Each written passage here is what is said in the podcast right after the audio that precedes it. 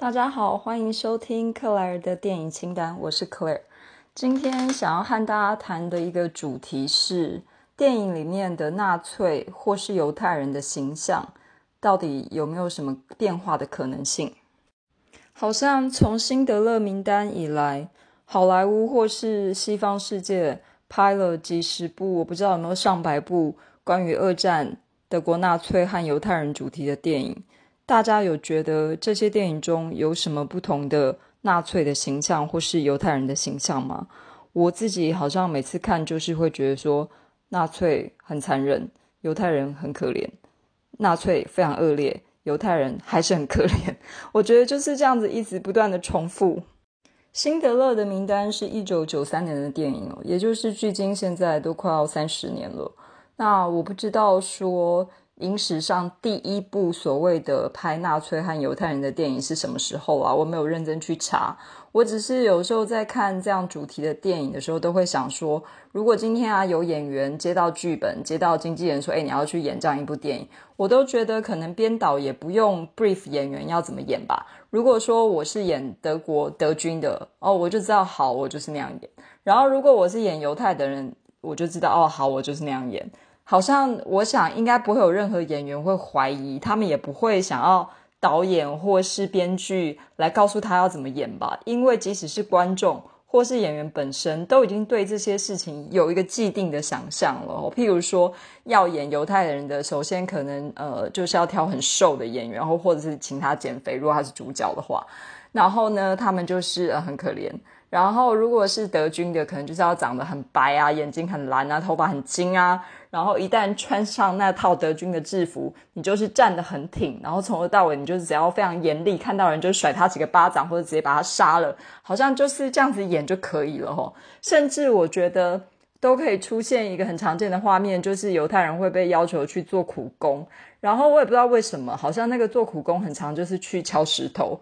我有时候都已经看到怀疑说，呃，到底敲石头是要把呃石头从大颗变成小颗吗？还是要拿这个石头去盖什么东西吗？反正我不太了解这些工程的事情，我就觉得，嗯，那犹太人是很了解吗？好像每次他们被丢到那个采石场，他们就知道他们要做什么。我都很怀疑他们 要做什么。但是这些好像就是既定要出现在纳粹与犹太人的电影中的既定场景哦。然后他们就会很可怜，因为又没有饭吃，所以呢又要去敲石头，他们就会昏倒啊！好像这种画面我都不知道看过了几百遍了。所以我就觉得有一度我自己其实曾经有跟自己说，只要是在一部电影是讲纳粹和犹太人的，其实我应该是就不要再看了，因为我觉得就也没有看出什么新意呀。那通常就是好了，我这样讲可能很政治不正确，就是身为台湾人，其实纳粹。和犹太人这个主题，我觉得对我自己个人的内心其实也是有一点遥远，然后，所以其实我曾经是这样想说，就再也不要看了。可是我现在为了今天做这集节目嘛，我就还呃稍微查了一下，说各种讲纳粹和犹太人的电影到底。有多少？好，反正是数不尽的啦哈。可是我们可以换一个角度讲，就是说有没有各种不同的视野来拍这个主题？其实，譬如刚刚讲的辛德勒名单，其实它是那个慈善家的视野嘛，就是救了犹太人的人的这样子的一个故事。那譬如说，可能一些很知名的，像。呃，战地情人，好，这也是两千零二年的电影，那就是他是一个艺术家，他是一个钢琴家，或是也很多是从儿童视野的吼，其实也有相当不错的一些作品啦。其实我自己很喜欢，还比较相对比较新的《吐槽男孩》。其实我觉得，虽然一样是讲纳粹和犹太人这个主题，但我其实觉得那部电影就还蛮有意思的，有新鲜感，然后。呃，演员也很可爱，故事非常的吸引人。那或者是说，也有换一个视野，是德国人的视野的，就是不管他是呃纳粹，或是说他是一个旁观的德国人，或者比如说呃为爱朗读这样子，他是一个小小兵、小军人哦，但是呢，他就是也参与了这个二战中间，他也算是呃害别人的一个人吧。但是他是不是无辜的这样的一个角度，其实像《未来朗读》这样也是一个很全新的一个视野哦，在当时。可是呢，我比较最近就看了一部叫《无声救援》。好，这部片为什么会想看？我明明知道它是讲纳粹跟犹太人，我已经不想看这个主题了。那是因为他是呃杰西·艾森伯格演的，就是我自己是非常喜欢这个男演员，所以呢，我相信呢他会去接演的电影，可能某种程度。是不是可能会比较有点新意呢？可能是因为我对这个演员比较有信心，然后所以我就去看了。那那个故事其实就是他演的是年轻的马歇马索，就是那个法国知名的默剧演员，但不重要，因为这跟这部电影没有什么关系，只是演他呃可能是真实的故事，他年轻时候发生的事情。可是我看了就是失望透了，觉得说够了，又来了，就是纳粹很坏，犹太人很可怜。好，就是这样。还 可不可以讲一点别的？可不可以讲一点新的？我就觉得很腻了，好吗？那我是觉得，可能犹太人在电影界、在好莱坞的势力很庞大，他们永远也不会放弃，要继续不断诉说他们种族的伤痛哦。我觉得这也没错啦，因为如果你十年、二十年、三十年都不讨论，不在电影或是其他的文化作品中提及这些，可能这个历史是呃。就也不能被遗忘嘛，这我同意。但是，身为电影这样子一个艺术形式，你需要把故事讲得很漂亮，把故事讲得很有趣，或是如果已经有一部电影拍过了相同的主题，你能不能换一个方式来讲呢？所以呢，我就一直常常问自己这个问题。那今天要和大家讨论比较细的这部电影，就也许可以说是它有一个新意哦。这部电影叫做《波斯语课》，好，波斯语的一个课程这样的意思，就像比如说，如果你上英文课啊、日文课、德文课、法文课，波斯语课。那这部片的呃，就我稍微介绍一下好了，它是由俄罗斯、德国与白俄罗斯这三个国家哦合作拍摄的。那它其实本来是一个德国的短篇小说，然后改编成这个剧。那导演是一个乌克兰籍的美国导演，这样子。不过这部片如果你去看的话，你就会发现，其实它主要的呃演员的演出的语言是德语哦，因为它是发生在集中营嘛。那其实就是呃，德国的军官当然讲德语，然后唯一的一个主要的犹太人的主角，他虽然呃应该是比利时人讲法语的，但是因为他的角色设定他是会讲德语，所以其实几乎百分之八九十的剧情他们就是以德语在进行这部电影的拍摄哦。可是呢，你只要查一下资料，有一件非常妙的事，就是其实这个剧本据说啦哈是用俄文写的。然后呢，中间改成英文，然后再翻成德文，最后才交给演员去演出。那我不知道哈，这个是不是所谓的 loss in translations 嘛？因为我自己对这部片 是觉得我的评价是非常的不高哦。那其实这个故事是说，有一个犹太人，就是这个讲法语的呃比利时人吧，他被抓了去集中营之后。就呃意外的，他就是骗人说他是波斯人，然后呢，这个一些德国的小兵又发现说有一个军官，德国军官一直常常说他想要学习波斯语，所以他想要找一个波斯人。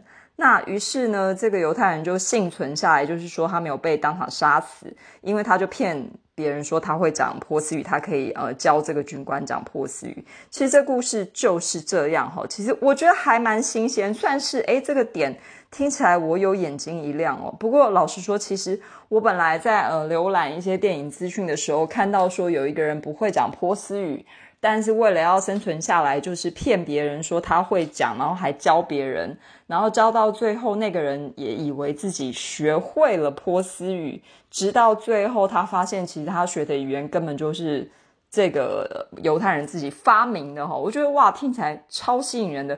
可是很好笑，其实我当时在看这样子的呃资料的时候，我有一点我不知道我恍神还是怎样，我没有意识到他是在讲纳粹跟犹太人，我没有意识到这又是一个二战的这个相同的主题哦。总之呢，我就在一个有一点一知半解，没有联想到纳粹与犹太人的这个情形下，打开了这部电影哦，因为它就是这几天上了 MOD 这个平台嘛。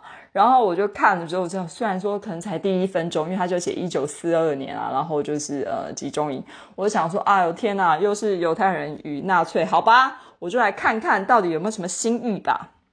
首先哦，其实这个演犹太人的演员哦，他的名字我是不太会念了，但是我曾经看过他演出的一部呃法国电影叫《天上再见》（Au revoir） 和拉欧。那我个人是觉得非常好看的一部电影哦，大家有机会可以看一下，因为他是饰演一个也是在战争中，哎，不过那是一战，他就受伤，因此他的脸被毁容，所以他就要戴面具。然后那整部片就是先不要说他的面具有多么的华丽，那其实就是一个非常奇幻、充满想象力的一个感人的故事哦。我一看呃这个波斯语课，就发现说哦原来是这个演员的时候，我心中就觉得，诶，他其实我曾经看过的唯一作品是演的那么那么的好，而且他是戴面具，我都可以觉得说哇，他演的超棒，所以我本来就是。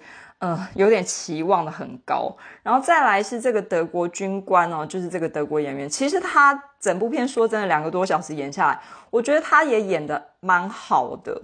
但是呢，这个故事 真的是，我觉得这部片其实真的是很不行哦。其实的确，这部片呢，有一些影评会说，他没有在演战争的残酷，也没有琢磨很多说集中营的一些屠杀啊。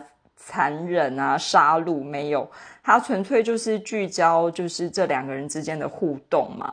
就是呃，这个军官想要学波斯语，然后这个人犹太人就伪装他会讲，因此每天就发明语言教他哦。就是其实这样子的故事也的确可以有它的魅力哦。那为什么我的评价非常不高呢？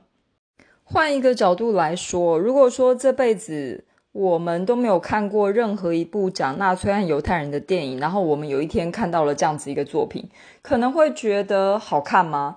假设说一到十分，你会给几分？我这样问我自己的时候，我还是没有答案诶，因为我觉得，就算我这辈子没有看过任何重复的纳粹与犹太人的主题的电影，这部《波斯语课》，我还是觉得其实是一个编导演都非常平淡。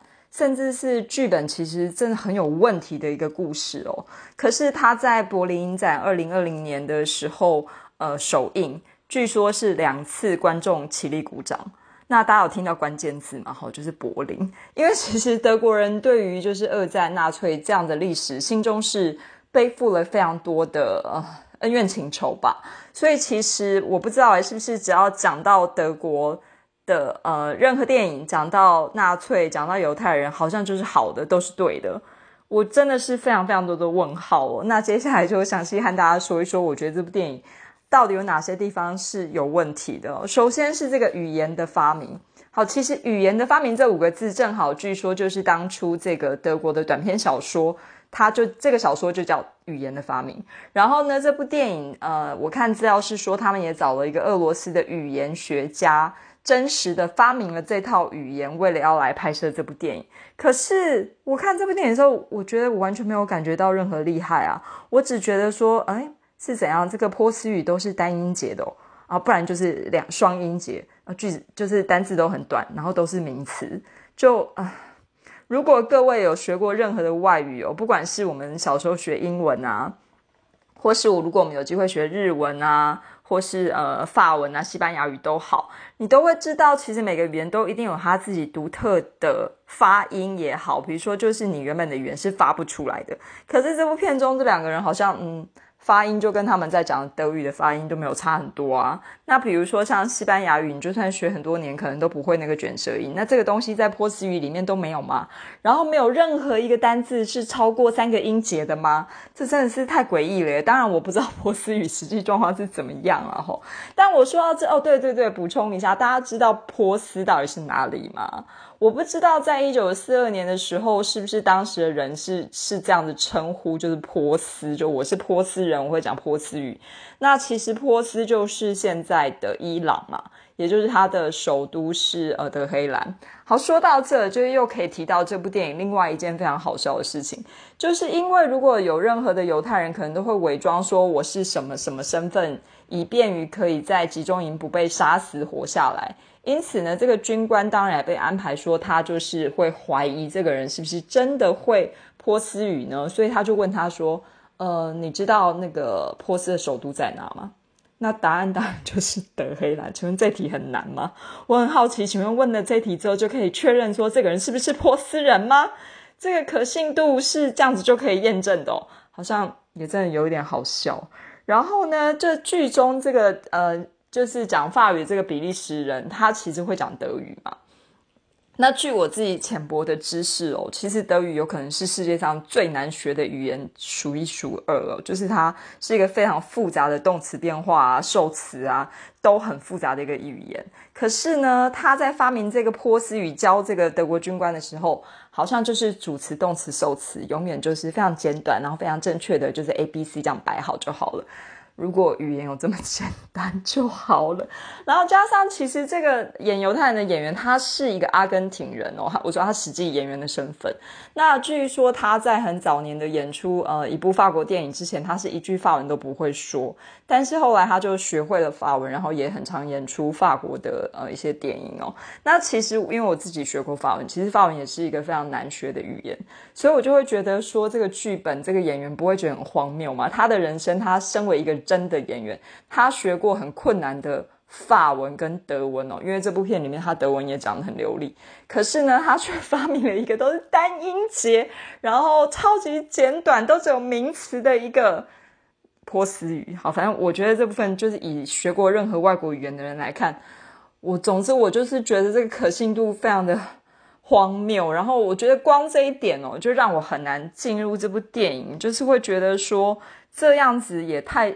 小看观众，然后也太简化了。不是说找了一个语言学学家发明这套语言吗？那你好好的运用到剧本里面呢？我是完全没有感受到哦。那剧情中可能也是为了要制造一些紧张或悬疑吧，就时不时还是会编一段剧情，说这个军官又开始怀疑这个犹太人是不是骗他的了，就是呃，他到底是不是其实根本就不是波斯人这样子，就时不时会来一次。可是呢，每一次的这个怀疑的剧情其实都很好笑。如果各位想要花两小时来体验看看的话，这个剧本就是我真的不太知道编剧的人到底在想什么，就是非常奇怪的一个剧情。好，那其实如果换一个角度，如果他是在慢慢推展的剧情中，渐渐的让这两个男主角之间，一个是德国人，一个是好伪装波斯人，产生了一定的情谊，借由彼此的认识。呃，两个人中间的互动升华成了某种人与人之间的情感，我觉得这样的发展也还行，但其实也没有，我是完全没有感觉到，因为这部片其实也不叫暴雷，就到最后这个德国军官，因为就是德国已经战败了嘛，所以他们就是当然要把集中营赶快关一关啊，然后，湮灭证据之后，就大家就赶快鸟兽散。这时候这个德国军官就带了这个伪装的波斯人一起逃走。那其实呃，就是这个伪装的波斯人，这个犹太人就问这个德国军官说：“哎，为什么你要带我一起走？”说真的，看到这边我也很想问，因为经过两个小时之后，你真的不会觉得他们两个有什么情感？为什么这个军官要带这个人跑走？真的是完全无法成立的吼，就根本没有意义啊！所以其实不像有很多电影，可能是借由一段一段小小的剧情。累积起来，两个人彼此更深刻的认识了彼此，因此他们中间也产生了一些变化。我觉得在这部电影，我是完全没有看见的。然后换一个角度，就是呢，这部电影当然不可能只有这两个人嘛，还有很多的配角，譬如说其他的德国军官。那也蛮有趣，是这部片里面安排了两个德国的女性军军官哦，但我也不知道他们存在的意义是什么耶。因为呢，比如说，呃，以剧本或小说有一个很有名的理论叫契可夫的枪嘛，大家可能有听过。就据说是契可夫说过，如果你在小说中写到一把枪，那你。在后面这把枪就要起作用，比如说他就要开枪射死一个人之类的。就是如果你都没有要用到这把枪，你当然就不需要写嘛。请问你为什么要浪费你的文笔哦，那个纸啊笔啊去写这把枪呢？可是这波斯语课的整部电影哦，如果你把所有的配角都直接删掉，都拿掉，其实我觉得完全没有影响剧情，它没有任何的呃改变这个剧情的发展啊。这里面所有的配角。都没有对这两个男主角的剧情产生任何的影响。那请问写这些配角是为了什么？而且这电影还蛮长的。就比如说，这个德国女军官的确其实还算是呃蛮可爱的。可是呢，她就是呃得罪了一些其他德国的军官，因此呢，她还被调走。但这个故事跟这整个波斯语课的剧情有什么关系？我觉得没有啊。然后呢，还有另外一个。德国的小军官，男生的，他一直就是可能想要博取长官的欢心或是什么的，他一直是剧中就是非常的高度怀疑这个犹太人是伪装的。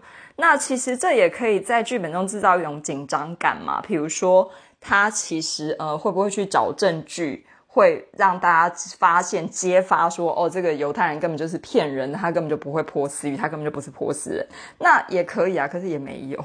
就是会觉得，到底这个剧本在干嘛呀？然后这些所有的人物都删掉，真的都不影响剧情的发展。那请问，到底写这些人是他们的存在，他们在故事中的角色的意义到底是什么啊？我想到，其实，嗯，就我有一次看到一篇文章，就是 David Lynch，当然大家可能知道，就是非常知名的，呃，大卫林区这个导演，他曾经说过一段话，他说，如今。影视作品往往很容易将人事物快速推进，只留于故事表面。呃，你要说这句话套用在《波斯语课》这部电影吗？但我是觉得它也没有快速推进，然后，但的确就是留于故事表面。真的就是不是说，嗯。我们一定要期待一部电影，每隔几分钟就要来一个爆点，就要来一个哭点，我们才能被感动。我不是这个意思吼，而是说这个剧本到底在想什么？譬如说，我刚刚还没讲完那个配角，他现在还有一对就是意大利人嘛，那中间还有一个人是哑巴。好，好像也开始觉得说这边是不是要展开一些什么感人的剧情？也没有啊，其实他就是要再次彰显说。呃，纳粹人很残酷，因为呃，三不两下，这某一个德国军官就把这个可怜的哑巴意大利人杀了，就 又来了。那其实也是，如果把这个哑巴意大利人都删掉，也不影响整个剧情的推展。那你为什么要写这个意大利人呢？他是意大利人的意义好像也没有，他是哑巴意义也没有，都没有。反正我真的不知道这个剧本到底在想什么。唯一哦，我我觉得我一定要找出一点小意义，可能就是说。这个德国军官呢，就是要学波斯语的这个人。虽然哈，我真的忍不住要说，没有人知道为什么他要学波斯语。有啦，剧本当然有交代，可是也就是一句话，很牵强，然后也没有深化说那边是不是有另外一个值得挖掘的故事。不然你没事不会想要学波斯语嘛？他虽然有说他为什么想学，是因为他想要去伊朗，可是他想要去波斯，他是这样说。可是这个故事背后是不是可以稍微讲一下，说可能？德国人心中也不是一心一意只想要做一个杀人的纳粹，他们有其他的梦想或想法呢？我觉得这部分也都没有任何的深化，然后唯一就是这个德国军官他就很追求大家要把字写得很整齐，就是要把那个呃住进集中营的犹太人的名单抄写，然后一定要写得很漂亮、很干净。那其实原本在写的一个那个女军官，就是都写的很丑啊，字很吵。那这个德国军官就很生气。我只能勉强的会觉得说，这是不是是在讲说这种雅利安人要清除、净化种族的这个啊微弱的含义呢？不过我想这可能也是我想太多了哈。然后这部电影呢，其实到最后。就是好像是大家可能为什么会站起来鼓掌两次？他的确有一个算是好了，还蛮神来之笔的结局哦，就是因为这个呃伪装的波斯语的发明很困难嘛，他就是因为他负责抄写，因为那个女军官写的太乱了，然后所以才让这个伪装会讲波斯语的人去抄写，那他的字迹很整齐漂亮，因此呢就被德国军官重用说好，好好你好好的抄写吧。那他为了要发明语言，又不会忘记自己发明的字，所以他就是用这些人的姓名去发明串联这个波斯语哦，这是这故事的一个重点。那所以他到最后其实就是德军战败，然后他从。集中营被呃救出来不算被救出来，因为他是跟那个德国军官一起出来的。然后呢，他们就是呃在问他说：“哎，请问你记不记得集中营人其他人的姓名？你可以呃念几个给我们，就是反正这个可能是救援行动或是历史的记录等等的。”那据这部片的最后的高潮，就是这个犹太人他就说他可以呃清楚的背出。非常多的人名哦，两千八百多个名字，他可以背出全名，因为他都是用这些名字去发明他的波斯语的。于是呢，他就开始一个一个名字的朗读。那其实的确可能会是一个很令人动容的画面，因为那些人可能已经死了，就被杀了、被烧了都有可能，或是消失了。那每一个名字都是一个真实的人嘛？不过当然啦，这部电影里面也都没有演到那些人然，哈，因为就是草草带过。但是他就一个一个人名朗读，所以我想这也是为什么就是会制造了一个拍手的画面。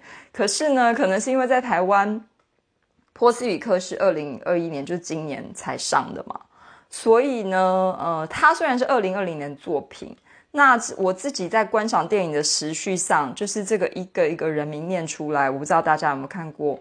芝加哥七人案惊世审判那部电影哦，那因为那部电影也是二零二零年，甚至可能我还查了一下，它应该是比《波斯语课》稍微晚才推出的一部电影。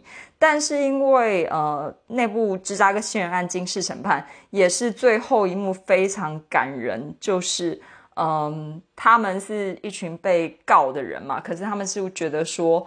呃，美国政府不应该就是呃，他们基本上说反越战，就是越战死了很多美国大兵，于是那部片就把一个一个在美国越呃在越战中死掉美国大兵的名字一个一个念出来。那我自己是觉得那一幕我曾经是超级感动，因为芝加哥七人案惊悚案其实是一部非常精彩的剧本，非常。呃，戏剧张力也好，演员演出也好。那剧中这个就是 Tom Hayden 这个角色，他把这四千多个士兵的名字一个一个念出来，而且他不停止。然后在法庭中，其他的人站起来鼓掌。我觉得可能是因为我是先看过，所以我在看到波斯比克念这个的时候，我就觉得哎，看过了哦。好，虽然这不应该怪他，因为可能他是先这样拍的啊。总之呢，我觉得这部电影再次给我的感觉就是。我真的不要再看 纳粹和犹太人这样子一个主题了。不过呢，波斯里克其实倒也不是说这个主题出问题，而是我觉得整个剧本就是非常的，真的不算是一个很好的剧本。但是回到我开宗明义，为什么今天想要谈这个主题，就是其实如果。只要讲到犹太人和纳粹，就自动好像变成一部好电影，就自动会获得很多掌声，然后就会自动觉得说，哦，这是一个今年值得看的作品，甚至可以代表白俄罗斯进军奥斯卡什么最佳外语片。我觉得这部电影本身剧本、编剧，甚至明明还不错的演员的演出也都不怎么样。到底好在哪里？好在只要是纳粹和犹太人就可以吗？这就是我的问题。谢谢大家今天的收听，拜拜。